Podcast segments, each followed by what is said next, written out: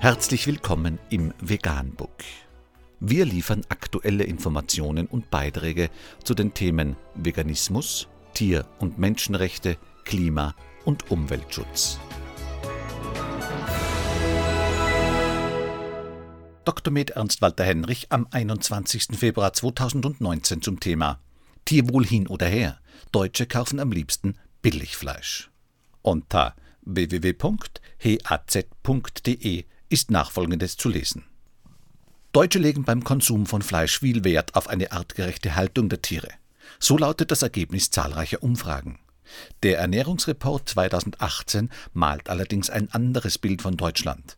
Der Preis ist offenbar oft doch wichtiger als das Tierwohl. In Umfragen geben sich die deutschen Verbraucher gerne als Tierschützer. Die meisten Konsumenten sind nach eigener Aussage bereit, deutlich mehr für Fleisch zu bezahlen, wenn dadurch den Schlachttieren bessere Haltungsbedingungen garantiert werden. Doch die Sache hat einen Haken. Gekauft wird, was billig ist.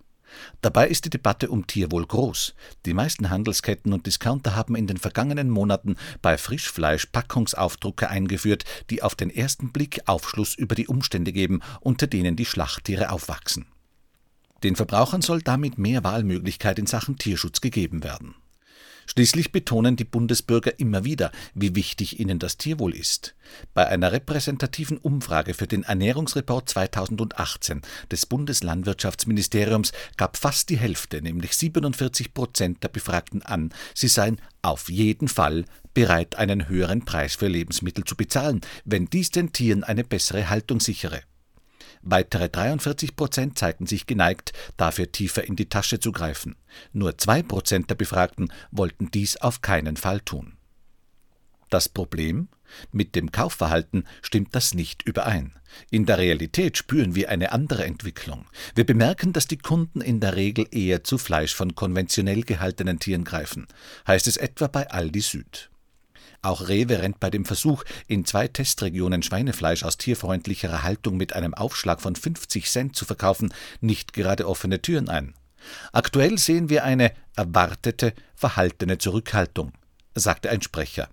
Es bleibe abzuwarten, wie sich das Kaufverhalten der Kunden bis zum Ende des Tests entwickle.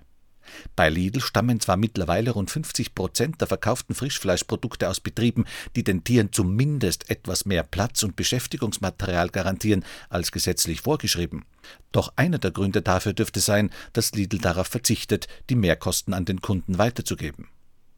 Für den Marketing-Experten Ulrich Enneking von der Hochschule Osnabrück ist die Diskrepanz zwischen Sagen und Tun beim Fleischeinkauf nicht verwunderlich. Einkaufen ist oft eine Pflichtveranstaltung. Ein Großteil der Kunden, vielleicht zwei Drittel, ist in Hektik oder gedankenlos oder hat schlicht keine Zeit, groß die verschiedenen Alternativen im Angebot zu prüfen, meint er. Gewohnheitskäufe spielten beim täglichen Einkauf eine große Rolle.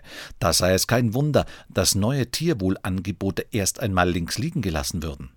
Oft überwiegt bei den Verbrauchern am Ende auch die Skepsis, ob die Tiere wirklich etwas davon haben, wenn nur wenige Verbraucher zu Tierwohlprodukten greifen. Der Professor weiß, wovon er spricht. Erst kürzlich hat er in einem groß angelegten Feldversuch die Einkaufsrealität untersucht.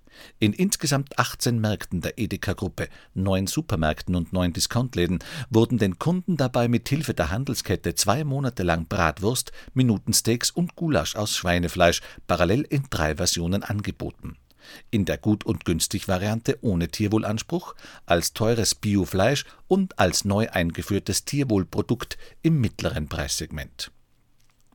Das Ergebnis des Tests überraschte die Forscher, denn es entsprach so gar nicht den Aussagen der Bundesbürger in den Umfragen. Nur rund 16 Prozent der Kunden griff tatsächlich zu den Tierwohlartikeln. 11 Prozent kauften die Bioprodukte.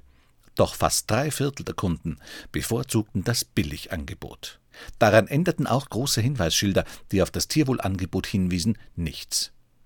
Sind die Versuche, die Lebensbedingungen für Schlachttiere durch Haltungskennzeichnungen zu verbessern, also zum Scheitern verurteilt? Nicht unbedingt, glaubt Enneking. Die Zahl der Verbraucher, die tatsächlich Tierwohlprodukte kaufen, kann in den nächsten Jahren sicher noch deutlich gesteigert werden, meint er. Heute entschieden sich rund 25 Prozent der Verbraucher für Tierwohl- oder Bioprodukte. Es ist wahrscheinlich möglich, diese Zahl auf 40 bis 50 Prozent zu steigern. Darüber hinaus kommen dürfte aber schwer werden. Vielen Leuten ist das Thema Tierwohl einfach nicht wichtig, urteilt er. Entscheidend seien dabei die Glaubwürdigkeit des Tierwohl-Labels und ein langer Atem. Wenn tatsächlich ein staatliches Tierwohl-Label eingeführt wird und mit einer Informationskampagne und TV-Spots über zwei oder drei Jahre bekannt gemacht wird, kann dies die Bereitschaft deutlich erhöhen, für Produkte tiefer in die Tasche zu greifen, die bessere Haltungsbedingungen für die Tiere garantieren, sagt Enneking. Anmerkung: Bei Tierprodukten kann es kein Tierwohl geben weil alle Produkte von ausgebeuteten und/oder ermordeten Tieren kommen. Vegan, die gesündeste Ernährung und ihre Auswirkungen auf Klima und Umwelt, Tier- und Menschenrechte.